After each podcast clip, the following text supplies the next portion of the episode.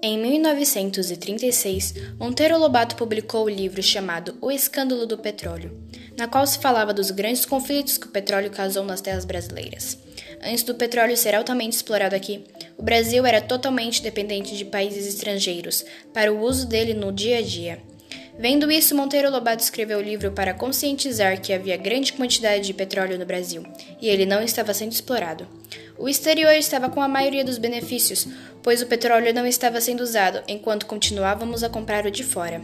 Depois de muitos anos de grandes debates dos superiores, Getúlio Vargas, eu então presidente, permitiu a exploração do petróleo no Brasil, dando início à Petrobras, dizendo: "O petróleo é nosso".